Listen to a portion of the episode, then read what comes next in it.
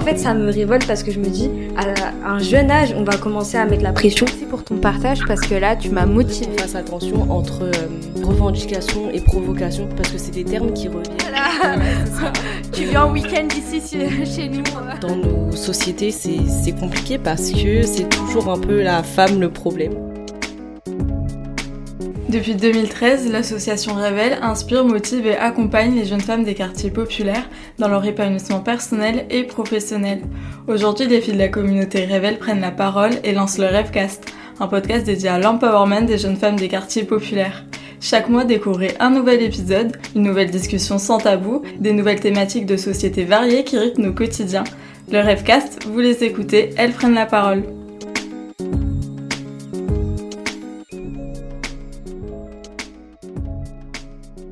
Où j'enregistre cet extrait, nous sommes le 28 juin 2023. Et voici les actus du jour. Nomination de Geoffroy Lejeune à la direction du JDD, mort d'un adolescent de 17 ans tué par un policier, méga-feu au Canada et leur fumée toxique, le groupe Total Energy a signé en justice pour violation des droits humains pour son méga-projet en Ouganda. Ça nous a paru pertinent de commencer cet épisode par les titres qui font l'actualité, tant par l'écho qu'ils peuvent avoir dans nos propres réflexions concernant notre rapport à l'information, la thématique du jour, que par les phénomènes de silenciation et de désinformation qu'ils peuvent révéler. Bien que les alumni aient choisi d'aborder la thématique de ce nouvel épisode par le prisme de leur rapport personnel, le sujet des médias est en série de concepts complexes et variés. Pour l'occasion, l'équipe révèle passe derrière le micro pour partager ses anecdotes, ce qui permet de confronter différents points de vue selon les générations. Nous te proposons d'écouter non pas une, mais deux discussions. Deux discussions croisées entre d'un côté les alumni Inès, Cyrine, Yasmine et Yousra, et de l'autre côté l'équipe Révèle avec Armandine, Inès, Louane et Marion. Et avant de te laisser à l'écoute de cet épisode, on veut clarifier certains termes que tu entendras souvent. Pour que l'on se comprenne bien, les médias traditionnels regroupent pour nous la presse écrite, la télévision et la radio. On va aussi beaucoup parler de canal et de sources d'informations dont la frontière peut être floue. Le canal est le support par lequel passe le message et la source est l'origine de l'information.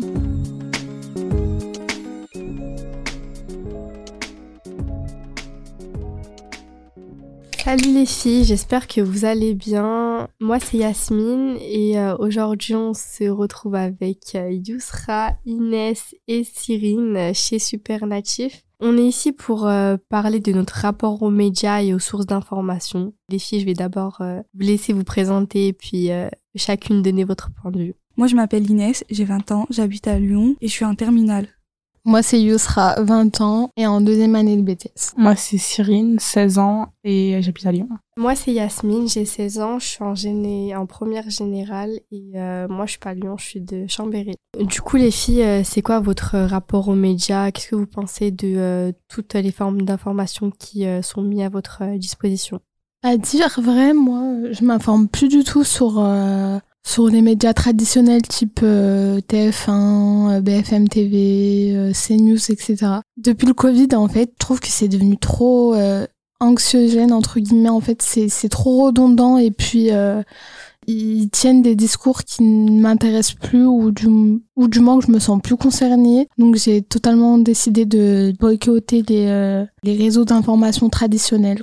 Je suis d'accord avec toi, Yousra, mais moi, c'est pour la même raison. J'ai arrêté de regarder euh, les, euh, les, chaînes traditionnelles tout simplement parce que je trouve que euh, c'est tout le temps les mêmes informations qui sont répétées en boucle et d'un côté bah, c'est ennuyant et de plus je trouve qu'on perd notre temps. Et du coup moi je m'informe plus sur les réseaux sociaux surtout que on utilise tous les réseaux sociaux et que voilà c'est les applications qui sont de plus en plus utilisées de nos jours et euh, là-bas, on retrouve des informations qui nous sont données vite, qui sont résumées, on apprend des trucs en fait euh, tout le temps. Et voilà quoi, je trouve c'est mieux. Hein. Et toi Inès? Moi je suis tout à fait d'accord avec toi. C'est vrai que si par exemple on regarde euh, les médias traditionnels, un petit peu encore ça va, mais si c'est toute la journée c'est assez répétitif, il n'y a pas de, de nouvelles choses. Et euh, comme tu as dit, bah, on utilise tous euh, les réseaux sociaux, comme Twitter par exemple. Il y a un truc qui s'appelle Média Avenir, on s'informe dessus. Ou sinon, euh, par exemple, si on a besoin de s'informer sur la politique, il y a des personnes assez connues comme Gaspard G. Aussi, une des raisons pour lesquelles j'ai complètement arrêté de regarder bah, les chaînes comme BFM TV, etc., Déjà, en fait, ça a commencé au moment du Covid et tout bah justement je regardais un peu tout ce qui se passait. Déjà d'un côté ça faisait peur et puis de l'autre quand euh, bah j'étais sur mes réseaux et tout je voyais beaucoup de vidéos qui passaient euh, comme quoi euh, bah en fait l'État montait sur les informations donc des théories du complot etc et c'est vrai que ça fait un peu peur et puis ça m'a un peu mis le doute sincèrement. Et du coup bah j'ai préféré en fait me faire mes propres idées et euh, regarder par moi-même au lieu de, me fier en fait à des informations qui sont peut-être fausses. Je trouve que les, euh, aussi le fait de s'informer sur les réseaux sociaux, c'est beaucoup plus pratique. Comme tu disais Inès tout à l'heure sur euh, du coup la télé ou les journaux, enfin non plus la télé, c'est long. En fait, ils, ils radotent un peu aussi. Enfin, ils font le sujet à rallonge quoi. Alors par exemple, il y a Hugo Décrypte qui est sur quasiment toutes les plateformes, où est-ce qu'en fait c'est court, en moins de deux minutes, tu peux avoir toutes les news du jour, toutes les actualités du jour, sans forcément avoir il peut rentrer plus en détail dans d'autres formats, mais c'est pas comme à la télé où est-ce qu'en fait il, il, te crache des milliers d'informations d'un coup. Ou, en fait, c'est juste, je trouve ça moins pratique. Et euh, c'est surtout en fait que sur les réseaux, euh, les médias traditionnels, pardon, il y a que le côté, euh, je dirais positif ou c'est vachement centré sur sur la France, je trouve. On parle pas trop de par exemple, ce qui se passe en... Bon, après, avec tout ce qui est séisme, Turquie et Syrie, on en parle plus. Mais euh, c'est vachement centré Europe, je trouve, et c'est aussi dommage en fait. On voit pas le côté de ce qui se passe en dehors, par exemple en Afrique, en Amérique, etc.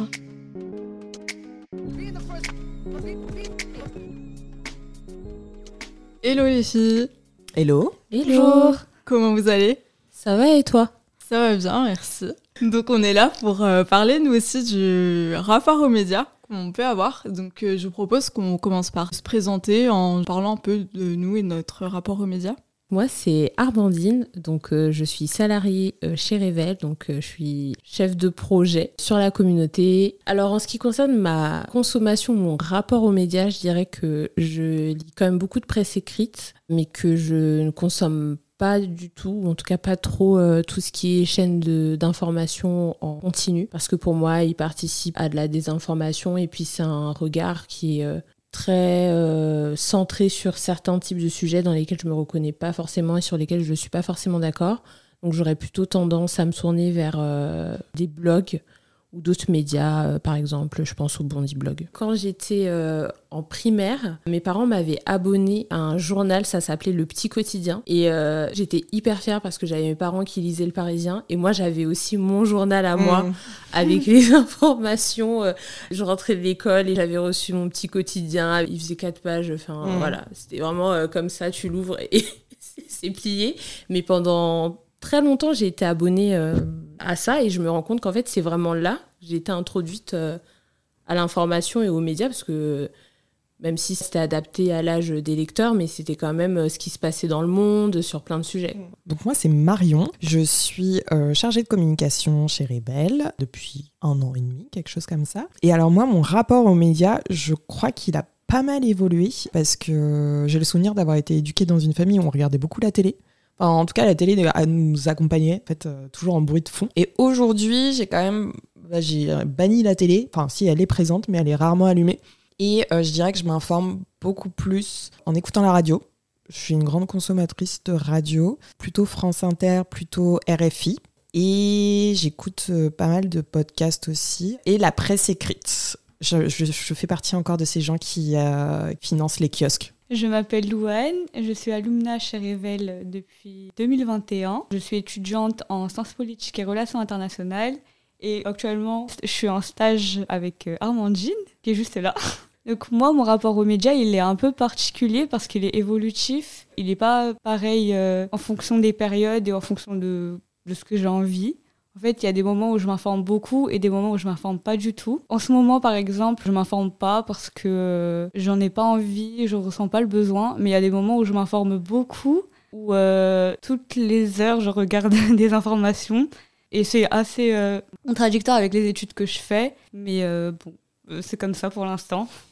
Moi, c'est Inès. Je suis aussi salariée chez Rebelle et je m'occupe du Revcast. Et pour parler de mon rapport aux médias, c'est marrant parce que je me reconnais euh, pas mal dans vos rapports que vous avez, euh, vous toutes.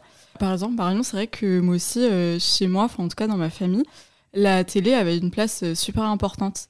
Et je le vois encore maintenant quand, enfin, parce que du coup, j'habite plus chez mes parents, mais quand je rentre, surtout chez mon père, la télé est toujours là, même ben, quand on déjeune, quand on dîne, etc elle est toujours là, toujours présente et c'est toujours les infos en plus. Depuis que j'ai commencé mes études, je regarde plus euh, les médias sur la télé et euh, j'essaye aussi de diversifier mes sources d'informations, de pas tout le temps justement rester euh, sur les mêmes médias qui ont un peu les mêmes comment dire les mêmes positions et du coup essayer aussi de varier ces contenus-là. Ça dépend aussi de mes envies. si j'ai envie de lire je vais plutôt euh, bah, aller sur euh, la presse. Toujours digital, euh, j'ai pas souvent de papier entre les mains. Ça m'arrive de prendre le 20 minutes en prenant le métro, mais c'est tout et c'est très rare. Peut-être que je devrais le faire. Mais ouais, du coup, c'est souvent digital, donc sur mon téléphone, les podcasts aussi, la radio. Mais je trouve ça cool aussi d'avoir des contenus audio, c'est simple à suivre. Je vous propose de revenir sur ce que les filles ont dit tout à l'heure, enfin les alumni. Elles parlaient pas mal euh, des changements qu'elles ont eus sur la consommation des informations. Est-ce que euh, vous, vous sentez que justement des périodes comme le Covid ou autres ont eu un impact sur euh, votre consommation de l'information? Alors, j'ai une histoire particulière avec euh, la période euh, Covid parce que je n'étais pas en France et en fait, je crois que j'ai conscientisé hyper tard ce que ça voulait dire euh, une pandémie internationale parce que justement j'étais pas du tout branchée sur les infos. Les seules infos entre guillemets que j'avais c'était en écoutant la radio ou alors ma famille qui m'appelait en disant mais il se passe un truc incroyable, il faut faire attention. En fait j'avais l'impression que tout le monde était en panique autour de moi à part moi et dans le pays dans lequel j'étais euh, à l'époque, euh, la, maladie n'était pas arrivée jusqu'au Sénégal, donc du coup, à ce moment-là où je paniquais pas, on était plutôt euh, préservé de ça. Quand j'ai commencé à m'inquiéter, c'est plutôt au moment où j'ai commencé à voir des images, à me brancher de manière récurrente sur les radios pour se comprendre bah, déjà ce que c'était, jusqu'où ça nous menait. Parce qu'il y a aussi ce truc pour des radios où en fait toutes les heures, t'as le bip bip bip qui te dit que c'est les infos et en fait t'écoutes plus ou moins les mêmes infos, mais avec euh, une petite info additionnelle à chaque fois. Et en fait, ça ne fait que euh, augmenter euh,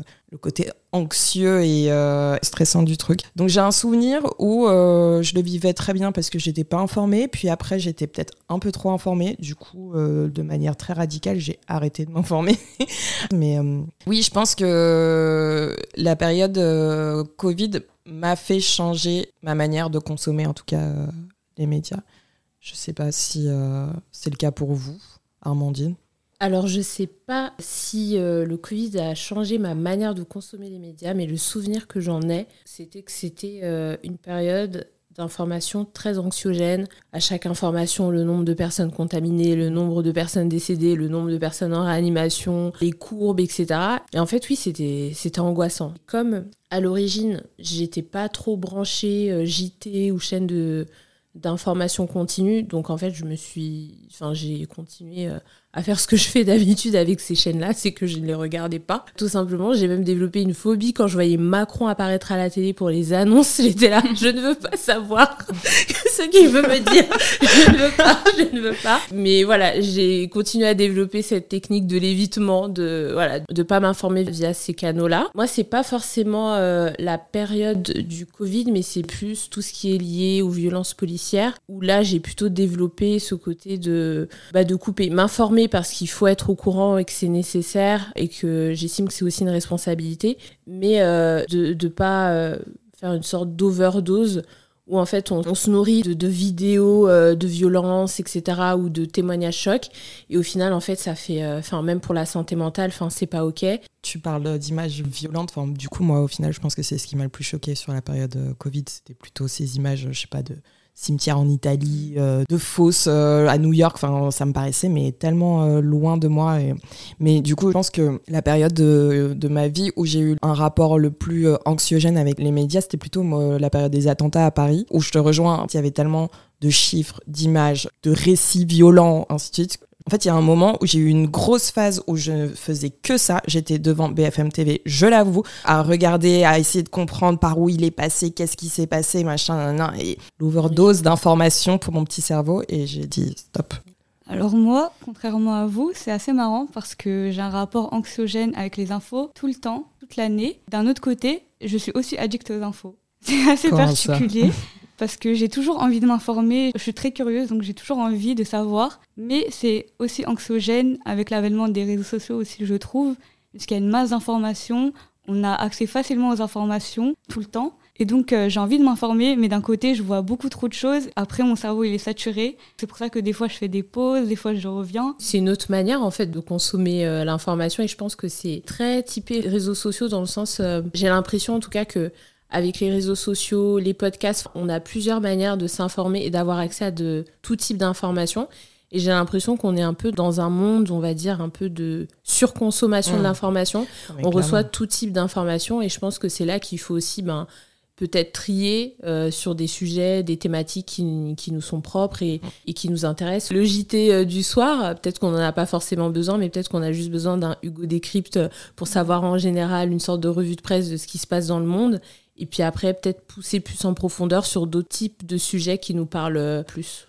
En parlant de Hugo Décrypte et de toi, de ton anxiété par rapport euh, aux informations, il y a ce truc aussi qui fait c'est euh, les cinq euh, bonnes nouvelles de la semaine. Ça a déconstruit un peu ce truc de les infos c'est toujours négatif, etc.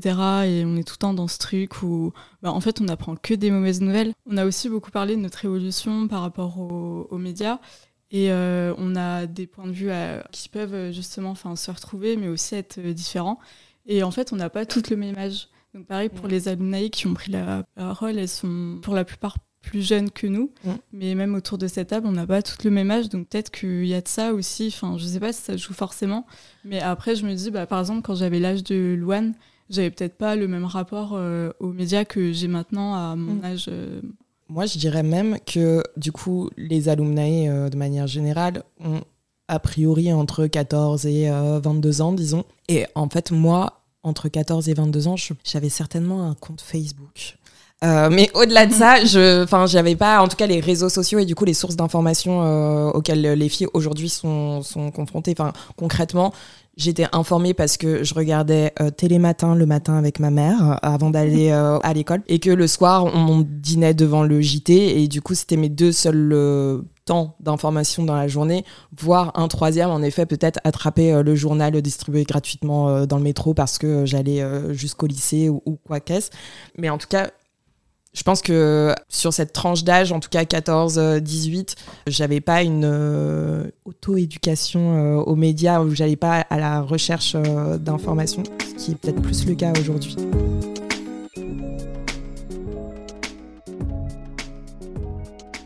on peut distinguer trois niveaux de fausses informations, ou fake news, selon le terme que tu préfères.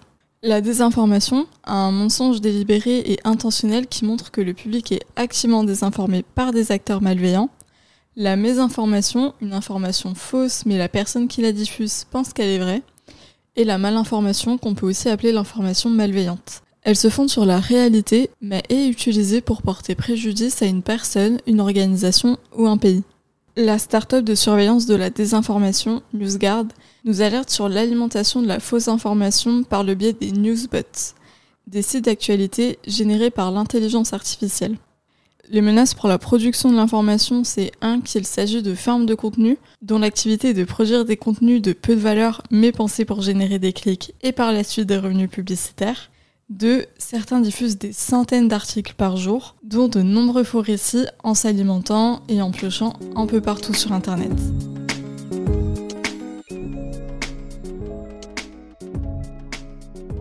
Du coup, les filles, est-ce que vous trouvez important de, s'informer en fait au quotidien?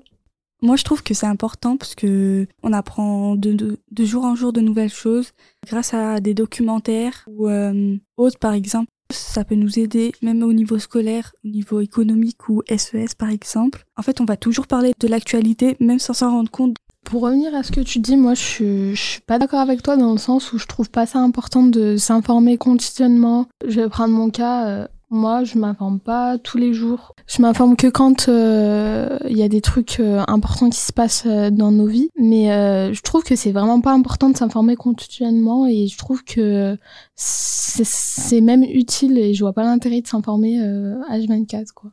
Pour rebondir à ce que tu viens de dire, je suis pas du tout d'accord. Pour moi, s'informer c'est vraiment super important et enfin s'informer quotidiennement, je parle par les médias traditionnels, je trouve pas Bah, la télé, je trouve pas forcément ça utile du tout. Mais s'informer de l'actualité du monde au quotidien, je trouve que c'est vraiment important pour pouvoir suivre. je crois qu'on en parlait ce matin. On disait que il y avait des gens en fait qui s'étaient reclus et qui du coup ne s'informaient pas quotidiennement et qui ne savaient pas pour la guerre en Ukraine avant cinq jours, quoi, un truc du genre et qui après ont été étonnés de voir euh, mais pourquoi est-ce qu'il y a autant d'Ukrainiens, etc. Et c'est pour ça que moi je trouve ça vraiment important de, s'informer au quotidien. Esmine, je te laisse. Euh, Justement, en fait, euh, j'ai le même avis que toi et je me demandais en fait, Chousra, comment en fait tu fais pour avoir de la culture et pour pour comment dire enrichir ton ton patrimoine intellectuel, je vais dire ça comme ça, si tu t'informes pas? Après, il y a, y a d'autres moyens d'information que les que les médias traditionnels. Euh, moi, je m'informe dans des livres, euh, à travers des discussions que je peux avoir, par exemple, avec vous au sein du, du Revcast, des discussions avec euh, des professeurs, des amis, des membres de ma famille, des vidéos que je peux voir sur YouTube ou sur les réseaux sociaux. en fait, pour moi, il n'y a, y a, pas que les réseaux, les, les, réseaux d'information traditionnels qui puissent nous permettre d'avoir justement cette culture intellectuelle. Mais euh, du coup, t'as pas l'impression en fait d'apprendre euh, les nouvelles euh, tout le temps après? C'est pas un peu dérangeant? Comme je vous ai dit un peu plus tôt, je trouve que les d'être tout le temps à l'affût sur les informations, c'est quelque chose d'assez anxiogène. Donc ça me permet de de prendre l'information telle qu'elle est, mais un peu plus tard et de rester un peu plus tranquille, libre d'esprit entre guillemets. Du coup, moi, juste une question. Tu t'informes par quoi? Parce que bah, les livres, c'est pas des sujets d'actualité, à moins que tu lis le journal. Mais du coup, tu t'informes euh, comment pour les news un peu d'actualité? À travers des discussions, à travers euh, des podcasts. Euh, je trouve que les, moyens d'information traditionnels sont, ne me correspondent pas du tout. Donc, je peux m'informer à travers des médias, des vidéos sur YouTube. je trouve que le il y a plein, plein, plein, plein de moyens d'information, quoi. bah d'un côté Yousra en fait je suis d'accord avec toi parce que oui même moi en fait j'ai eu une petite période où je m'éloignais un peu de toute sorte d'informations parce qu'on était un peu dans la période guerre Russie-Ukraine, plus le Covid, plus en fait plein de tristes nouvelles. Bah, je sais pas si vous euh, connaissez bah, l'histoire de euh, la petite Siem de 19 euh, ans et encore plein de, meurtres qui se sont passés dans un court moment en fait et c'est vrai que c'est angoissant et que tu te dis mais en fait dans quel monde je vis? Donc d'un côté je te comprends mais maintenant s'il se passe quelque chose de grave ou ou en fait une information qu'il faut connaître. Il faut toujours, en fait, je trouve qu'il faut toujours euh, être euh, à la page, on sait jamais. Ça se trouve, il y a des trucs euh, qui peuvent justement te, te mettre en garde et du coup t'empêcher de te mettre en danger.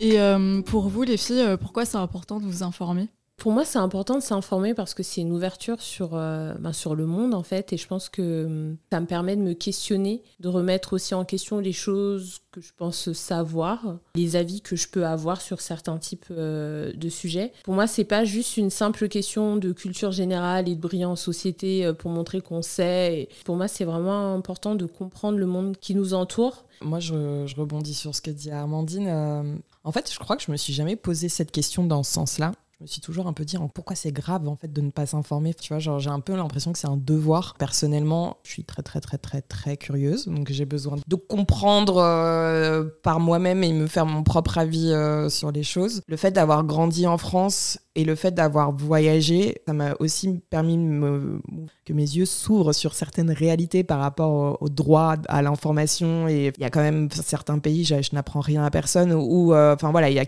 qu'une seule lecture des choses et c'est la vérité et on va pas la contredire ainsi de suite. Et je pense qu'on a cette chance là en France et cette liberté là et il faut s'en saisir et, du coup pour moi s'informer, aller au-delà de ce qu'on nous dit comme étant euh, du pain béni, bah, c'est une manière aussi de se construire et, euh, d'avoir une opinion euh, propre à soi et construite quoi. Comme Marion, je suis très curieuse et j'ai toujours été attirée par euh, ce qui se passait dans le monde. Généralement, quand euh, je m'informe, je regarde pas ce qui se passe en France, mais plutôt à l'international et c'est ce que j'aime bien. C'est pour ça que je fais des études de relations internationales. C'est pour ça aussi que je pense que je suis addict aux actualités parce que j'ai toujours envie de savoir c'est comment là-bas, qu'est-ce qui se passe euh, dans ce pays-ci? Et cet éveil, j'ai toujours besoin de le cultiver en m'informant à droite à gauche, en agrandissant aussi ma culture générale, en cherchant des petites informations, même pas hyper intéressantes, mais un peu fun. Non, mais complètement. Et en plus, je, rebondis sur ce que tu dis, Louane, mais en fait, les informations, c'est pas forcément les informations graves, euh, enfin, voilà, ou les, des trucs hyper scientifiques ou quoi qu'est-ce. Ça peut juste être des choses aussi du quotidien qui euh, permettent juste d'être au clair avec euh, la, société dans laquelle on, évolue. Et je trouve que c'est aussi important, mais on le disait plus tôt, hein, mais de dédramatiser aussi les informations. Et Inès, tu parlais de, des informations positives et tout. Et en soi, c'est tout aussi important, enfin, selon moi. que plus avoir, euh, c'est-à-dire plus avoir le côté solennel euh, des informations. Non, c'est ça. Et puis, du coup, bah, même dans le format, tu vois. Mais au final, oui, je pense s'informer, c'est aussi alimenter sa culture G, évidemment. C'est une clé de compréhension euh, tout simplement du monde dans lequel on évolue pour comprendre la société, les gens qui nous entourent et son système. Et je pense aussi que c'est important de s'informer pour nuancer parce qu'on a une vérité qui nous est propre, mais c'est pas euh, forcément euh, la seule vérité qui existe. Il y en a plein d'autres et euh, faut la confronter aussi. Pour revenir aussi à ce que tu disais, Marion, il y a aussi ce truc où pendant longtemps on a légitimé certaines sources d'informations et certaines informations. Et on remet souvent en question les informations qui circulent sur les réseaux sociaux, mais il faut juste, euh, je pense, trouver euh, une source qui est fiable. Et est-ce que, du coup, euh, une information que tu trouves sur un réseau social et la même info que tu trouves sur la télé, par exemple, est-ce qu'elle va être plus légitime sur un média qu'un autre, alors que c'est la même info, elle va peut-être pas utiliser les mêmes mots, etc. Mais au final, c'est la même info. Donc, est-ce qu'il y en a une qui est plus légitime que l'autre? Je pense pas juste peut-être trouver celle qui nous parle le plus. je suis hyper d'accord avec ce que tu dis, Inès. Et en plus de ça, je pense qu'il faut aussi arrêter un peu l'hypocrisie qu'on a. Enfin, je pense les générations euh, un peu plus âgées. Il faut qu'on arrête avec cette hypocrisie sur euh, les jeunes et les réseaux sociaux et tout machin, parce qu'au final, aujourd'hui, qui n'est pas sur les réseaux sociaux? Enfin, genre, même tous les médias officiels ou euh, traditionnels ou quoi sont sur les réseaux sociaux et utilisent ces réseaux pour pouvoir diffuser euh, leur information. Prends juste l'exemple de l'AFP, qui est quand même la base de la base pour tous les, journalistes. Je crois que ces messages aujourd'hui, elle les fait passer par Twitter hein, prioritairement et après c'est repris et retweeté et machin par tout le monde. Donc euh, au final, est-ce que c'est le canal qui pose problème ou est-ce que bah, c'est la légitimité de tel ou tel média? Alors, je suis tout à fait d'accord avec toi, euh, Marion. Alors, euh, pour celles qui ne savent pas, je suis une grande consommatrice de Twitter. voilà, oui, je sais, euh, réseau social toxique et tout et tout. Mais moi, j'aime bien. Et c'est d'ailleurs un des principaux moyens pour moi de, ben, de m'informer parce que je suis beaucoup de journalistes, de médias, etc. Mais en fait, je constate aussi que beaucoup d'informations se retrouvent premièrement sur Twitter et ensuite quelques heures ou quelques jours après, je vais les retrouver dans des médias plus traditionnels ou même sur d'autres réseaux sociaux. Et je sais que, en fait, Twitter est une, peut être une base de travail euh, pour eux. En fait, c'est pas forcément nécessaire aujourd'hui, en tout cas pas pertinent, de euh, hiérarchiser l'information, sachant que Twitter est, pour moi, en tout cas, moi, je le consomme aussi de cette manière-là, un média d'information pour savoir ce qui se passe partout. Je rajoute juste une anecdote parce qu'on l'a vécu hier, euh, en effet, en participant au CNR Jeunesse. Le gouvernement utilise maintenant aussi les réseaux sociaux pour faire passer ses messages. Et euh, l'anecdote que j'ai, c'est l'annonce euh, d'Elisabeth Borne sur le fait que le permis euh, va être accessible maintenant aux jeunes de, à partir de 17 ans. Et cette annonce-là, elle a été faite officiellement via Brut. Et, du coup, je trouve que c'est hyper parlant. Ça veut dire que, voilà, on sait qui est la cible, on veut parler à des jeunes de, 17 ans. Et du coup, cette annonce, on la fera évidemment via un média qui est super présent et connu pour être sur les réseaux sociaux. Et justement, en parlant de comment un média euh, s'adresse à son public, est-ce qu'aujourd'hui vous pensez qu'un média euh, doit être neutre? Je pense que ce n'est pas possible. Parce que même, par exemple, Le Monde qui se revendique euh, un média de centre neutre, et eh ben finalement il est de centre-gauche. Enfin, en fait, de toute façon, lorsqu'on dit une opinion et lorsqu'on partage une information, ça va toujours être orienté. On peut faire un lien avec les juges puisque normalement un juge est censé être impartial et neutre, mais forcément quand tu auras un jugement, il sera obligé de prendre une position. Donc euh, dans tous les cas, même si on essaie d'être le plus objectif possible, on peut pas être neutre à 100%. Alors pour moi, l'information, elle peut pas être neutre Parce que déjà, le choix de traiter une info plutôt qu'une autre n'est pas neutre, en fait, tout simplement. Le média, pas dire le journaliste, il va être euh, influencé possiblement par sa rédaction, de dire ben le sujet que tu me proposes, ben non, ce sera peut-être pas vendeur, euh, c'est peut-être mieux que tu nous parles encore euh, du port du voile parce qu'on traite pas assez cette info, tu comprends? Donc faudrait qu'on en parle. Et en tout cas, à mon sens, le média, il a pas forcément un devoir de neutralité, mais il a le devoir en tout cas d'aller au fond des choses, d'être transparent et de chercher la vérité, d'aller au fond des choses en tout cas. Pour moi, il y a un devoir de, oui, je dirais, de, de transparence et d'écouter, en tout cas, de donner la parole, de donner la voix à tous les courants, peut-être pas à ceux qui sont dangereux, mais, en tout cas d'aller au fond des choses, parce que sinon, la neutralité, elle n'est pas possible, sinon il n'y a pas de presse engagée. Je repense euh, à des romans, donc je suis forcément obligée de caler quelques livres, mais dans les, dans les romans de Belle Amie de Maupassant et dans Les Illusions perdues, on voit, euh, c'est un peu des satires du journalisme de l'époque, etc. On voit que c'était des médias qui servaient euh, un parti politique plutôt qu'un autre. Et donc là, l'information, elle n'était pas du tout neutre. Donc pour moi, la neutralité, ça n'existe pas. Mais ça ne veut pas dire qu'on ne peut pas faire son métier de journaliste de manière éthique. Justement, pour revenir euh, un peu, Armandine, sur ce que tu disais, c'est vrai qu'on on parle beaucoup de neutralité journalistique, mais euh, enfin, moi aussi, je suis d'accord, euh, au final, elle n'existe pas tant que ça. Parce que tu as les faits que tu présentes, mais face à ça, tu auras toujours euh, ton opinion, l'opinion de tes lecteurs, l'opinion des personnes que tu vas interroger. Enfin, ces faits sont vite nuancés et la neutralité s'efface. Et au final, les médias sont aussi une simple présentation de la société et de la population qui la constitue. Donc, euh, est-ce que euh, un média peut être neutre s'il veut parler euh, aux gens auxquels il veut, il veut s'adresser?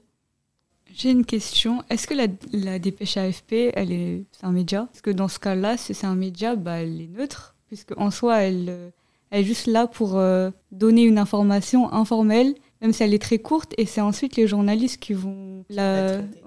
Mais en fait, très, bonne question, euh, Louane. Mais, euh, mais en vous écoutant, je me disais, il y a, je pense qu'il y a une nuance. Il y a cette question être un journaliste, est-ce que c'est être neutre? Et il y a aussi un truc qui contredit tout de suite cette question, c'est la ligne éditoriale. Pardon. Chaque média en a une. Et du coup, en fait, tu viens de répondre, je pense, à la question que je me posais. Louane, euh, c'est que potentiellement, il doit y avoir un média neutre, c'est certainement l'AFP, en effet, qui donne l'information et ensuite cette information est relayée et traitée par des médias avec leur propre ligne éditoriale. Et alors là, c'est là où tu vois des trucs parfois. Je crois que pendant mes études, j'avais eu à faire un exercice comme ça où on partait d'une information AFP et on voyait comment elle était traitée et jusqu'où ça amenait. Et du coup, l'extrême était genre montrer vers quelle désinformation ça nous menait. Mais pour autant, on peut pas s'informer avec une euh, dépêche AFP. Donc, euh, est-ce que après, euh, je sais pas justement si tu veux rester dans ce truc euh, factuel et pas forcément euh, confronter tes opinions, mais peut-être que je sais pas si ça peut suffire à des gens. Enfin, je pense que pour le coup, il y a un premier niveau d'information qui est très factuel, qui est neutre. Alors c'est, je, je prends un exemple tragique d'hier avec l'explosion dans le 5e arrondissement. Hein, voilà, donc on peut juste traiter l'information et dire explosion explosion d'un immeuble euh, à Paris dans le 5e arrondissement, euh, des blessés, point. Et puis après, il y a le niveau plus loin où on traite bon, bah, les origines de, de l'explosion. Et puis après, on peut développer sur l'entretien des immeubles parisiens, euh, le rôle de, le rôle de la mairie, et de je ne sais trop qui dedans. Et c'est là qu'on rentre dans le fait qu'il ne peut pas y avoir de neutralité parce que pour qu'on va prendre un axe pour traiter cette information plutôt qu'un autre.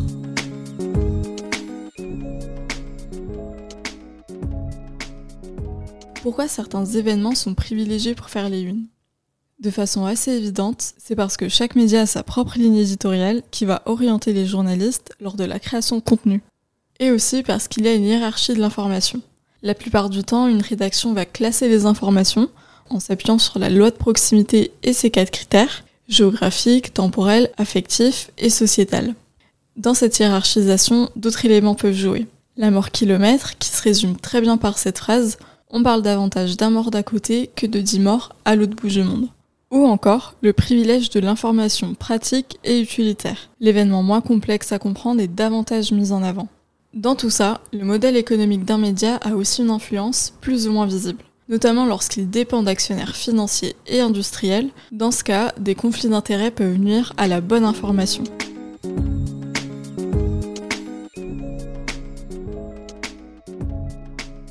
Et euh, du coup, en fait, qu'est-ce que vous pensez de, de, ces nouvelles représentations et euh, des changements en fait euh, de, des différentes sortes d'informations qu'on a? Bah moi je trouve que ça, ce changement-là justement il est assez positif. Je pense qu'on est tous d'accord dans, dans le fait que euh, les médias traditionnels euh, type télévision etc sont tout à fait redondants, ils disent tout le temps la même chose et en fait c'est surtout dans le continu, dans la longueur. Donc la, la digitalisation de l'information c'est quelque chose de totalement positif et dans l'air du temps.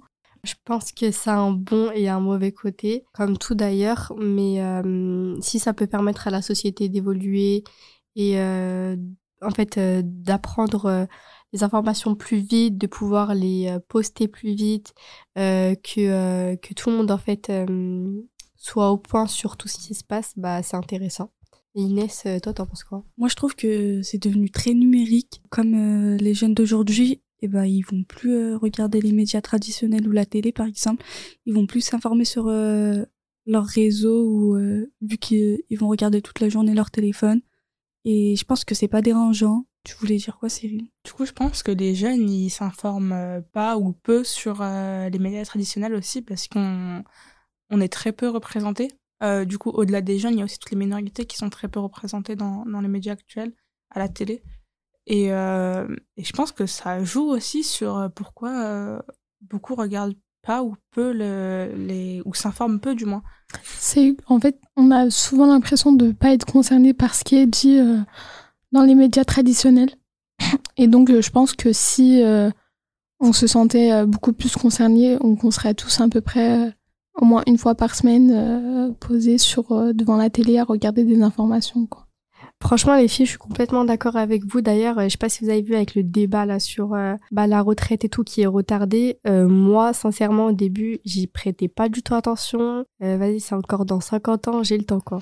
Mmh. Mais quand j'ai vu que en fait, il y avait des jeunes qui étaient vraiment euh, hyper intéressés. Je crois il a 19 ans. 17 ans. 17 ans, voilà, le garçon qui qui qui en fait s'est mis en face des députés et qui a eu l'audace et le courage en fait de parler sans aucune crainte, bah du coup ça m'a grave impressionné et je me suis dit mais euh, c'est quelqu'un de notre âge, on est tous capables de prendre la parole. Euh, donc ça m'a beaucoup plus intéressé, ça m'a grave interpellé et je pense que si euh, par exemple dans les bah, les médias traditionnels, on aurait des personnes de notre âge, des présentateurs de notre âge, qu'on donnerait plus d'importance en fait à la parole de la jeunesse, que ça intéresserait beaucoup plus la nouvelle génération. Je sais pas, vous en pensez quoi, sera euh, Ne serait-ce que des invités au sein des plateaux télé, je pense qu'on se sentira beaucoup plus, euh, beaucoup plus à l'écoute justement, et euh, on se sentira beaucoup plus intéressé et concerné euh, par ce qui a été dit, quoi. Comme tu disais, ouais, concerné, en fait, euh, je, je, trouve en tout cas que, bah, par, par, exemple, moi, je suis une jeune femme voilée. Euh, je suis pas du tout représentée. Il y a très peu de femmes, enfin en tout cas il y a très peu de femmes, je trouve, sur les plateaux de TV, donc du style BFM TV, CNews, etc il euh, n'y a pas tant de femmes qui viennent pour euh, défendre le féminisme ou quoi. Pareil, bah, les femmes voilées, il y en a quasiment pas. Les, rares fois qu'elles viennent, elles, viennent juste pour se faire marcher dessus, j'ai l'impression.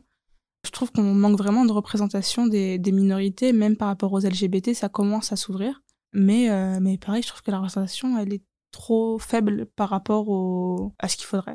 Euh, Yasmine, je te laisse. Euh, hmm, bah, je pense qu'en fait, tout ça, c'est dû Enfin, on est un peu décrédibilisé.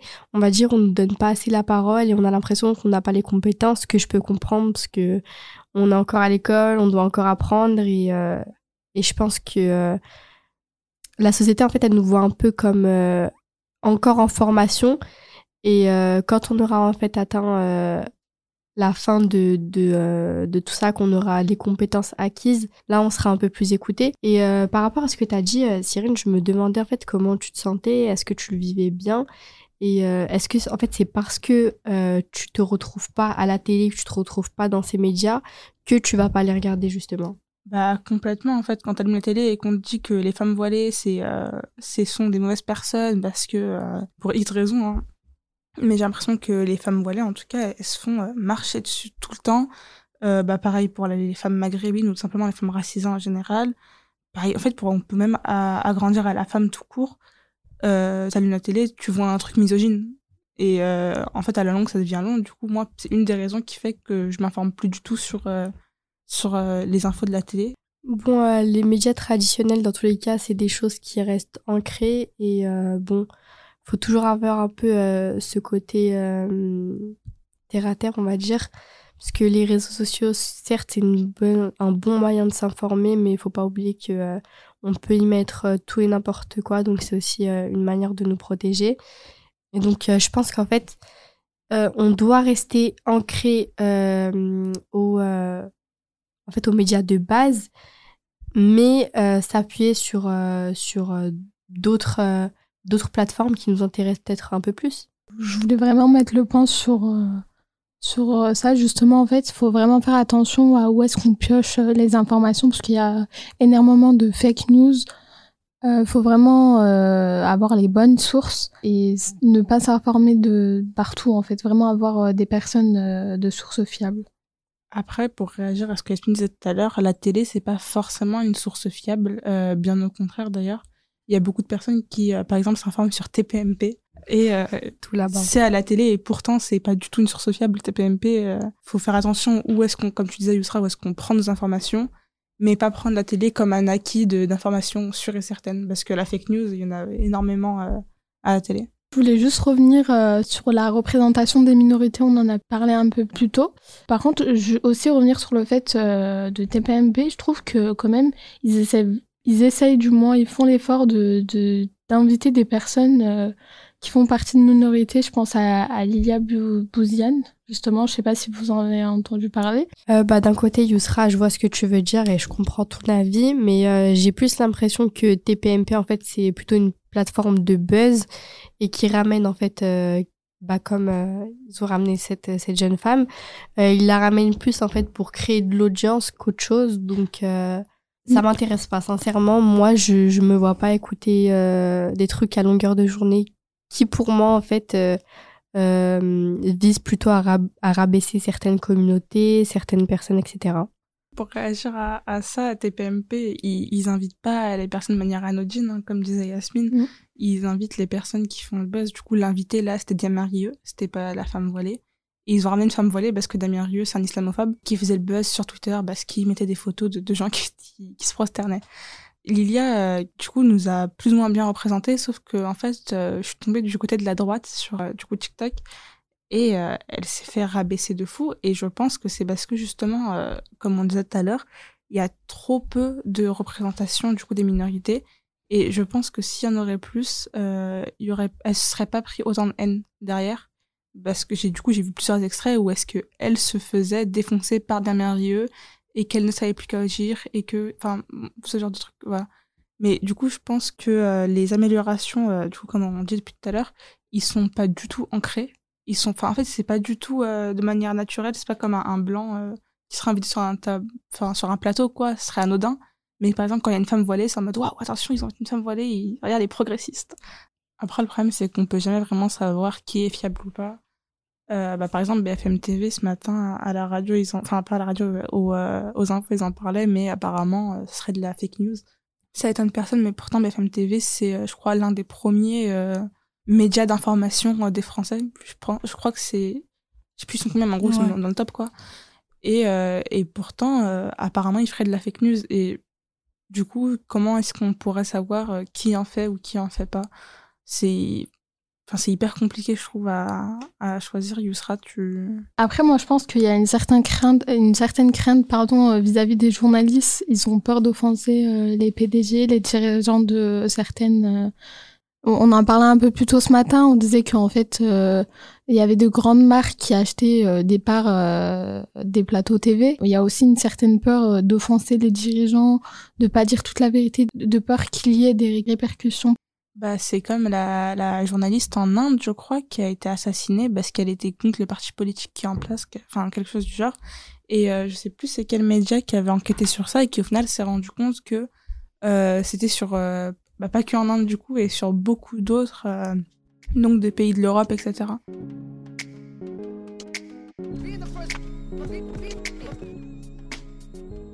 tout ce qu'on vient de dire, ça me fait aussi penser à ce que Yousra a dit dans sa discussion par rapport au fait que beaucoup de médias sont détenus par des grands groupes. En fait, quand elle a parlé de ça, moi, ça m'a fait directement penser au groupe Vivendi. Et euh, en me renseignant un peu plus sur le groupe et sur euh, ce qu'ils détiennent euh, vraiment, ça m'a pas mal étonné de savoir qu'il y a encore plus que ça. Par exemple, ils détiennent aussi euh, Dailymotion, des salles de spectacle, de la publicité avec le groupe Avas, de l'édition avec quand même 50 maisons, ce qui est quand même pas mal dans l'industrie de la production d'informations et de la culture. Il y a toujours ce risque, et je pense qu'on y est, de l'hyperconcentration euh, des médias par euh, un groupe commercial et par euh, une personne, et du coup par une idéologie et tomber clairement dans tout ce qui est censure. Tout simplement, quand cette personne arrive à la tête euh, d'un média, euh, qu'elle va imposer euh, sa vision, qu'elle va faire une refonte de toutes les équipes, etc.,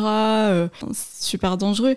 Parce que là, on arrive sur des questions qui sont de liberté d'expression. En plus de ça, enfin, genre, c'est hyper insidieux dans le sens où si tu vas pas à la recherche de jusqu'où s'étend la toile, genre tu, il faut savoir aussi que ça dépasse les frontières françaises, enfin, Oui, et que ça- euh, euh, voilà ouais. sur euh, sur le continent africain, il y a aussi cette emprise là. Et en soi, c'est un peu effrayant à mon sens. Je ne suis absolument pas experte sur le sujet. Enfin voilà, encore une fois, c'est que ma curiosité et mes mes attraits pour tel tel tel sujet qui me permettront de partager des anecdotes là-dessus. Et, et je sais plus euh, aussi en, en parlant euh, avec euh, une autre collègue une fois, on s'était rendu compte que finalement dans l'équipe on n'est pas des grandes consommatrices de euh, C8, euh, Cyril Hanouna, Ouais. tout ça, machin.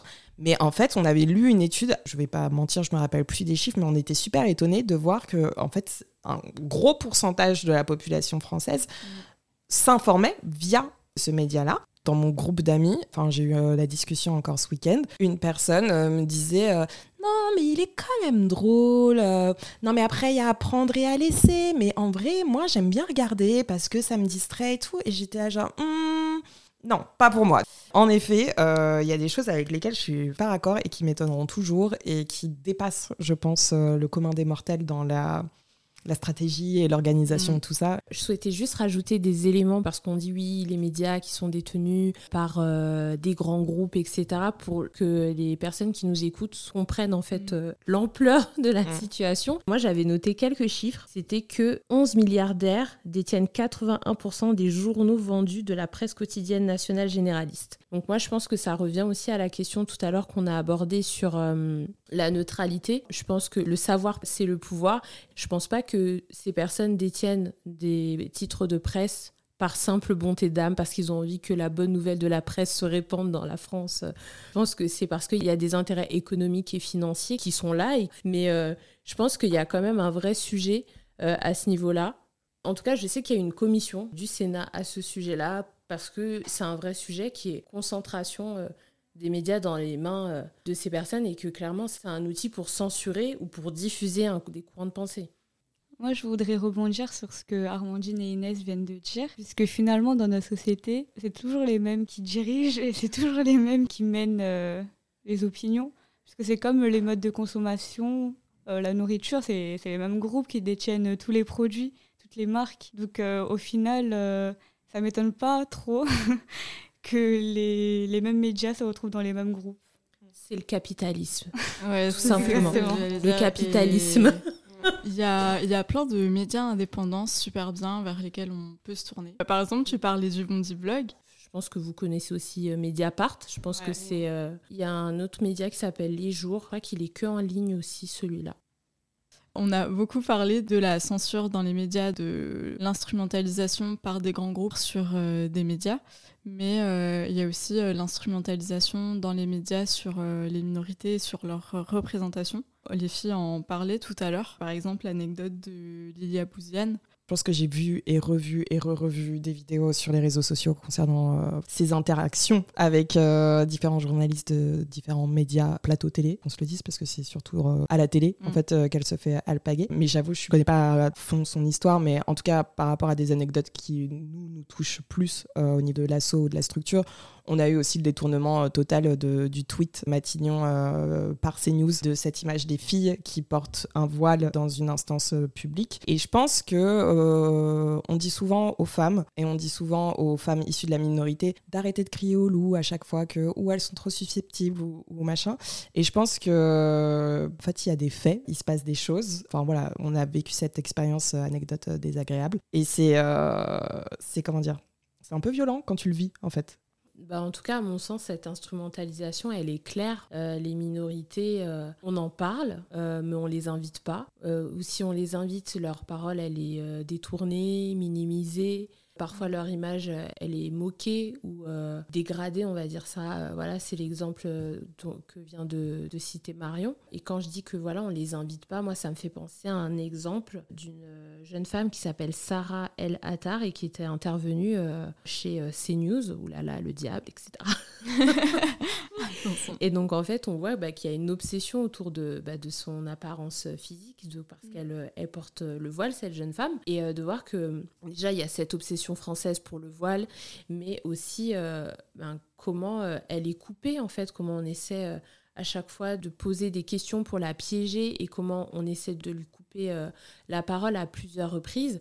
Et comme elle le dit si bien, en fait, il y a eu plusieurs débats, échanges au sujet de femmes voilées, sans femmes voilées. Donc, pour une fois qu'il y a une femme voilée sur, sur le plateau, et ben en fait, vous la laissez parler, vous ne coupez pas la parole, parce que enfin, on arrête de parler de personnes sans que ces personnes soient présentes. Voilà. Donc je pense que très souvent, euh, dans ce type de situation, on va avoir une volée d'experts en tout genre, mais jamais les personnes concernées, jamais les personnes euh, racisées, jamais les, euh, les, minorités en question. Donc oui, c'est clair, en tout cas dans le paysage français, que les minorités, quelles qu'elles soient, hein, minorités sexuelles, de genre ou autre, et eh ben, ou, voilà, de couleur de peau ou autre, ne ben, sont pas représentées. Euh, bon les filles, je pense qu'on a à peu près fait le tour entre euh, les réseaux sociaux, les meurtres, le Covid, tout ça. Merci de nous avoir écoutés surtout. Merci. On tenait vraiment à remercier Superlative de nous avoir accueillis euh, au sein de leur studio.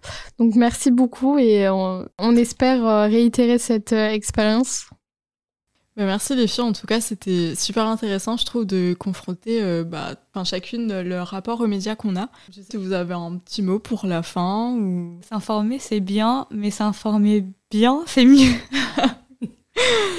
Parole pleine de sagesse de la part de Louane, non mais très vrai. Ouais, je te dis merci Ness, euh, voilà, et merci Louane et merci Marion, c'était euh, des échanges très intéressants en tout cas. Merci à vous trois, c'était euh, une première pour nous, un premier test de discussion croisée du coup entre les alumni et l'équipe Révèle. Merci, merci à bientôt. À bientôt. Et pour info, tu pourras trouver à la fin de la description de l'épisode la liste des ressources qui nous ont aidés et des outils pour aller plus loin dans le sujet.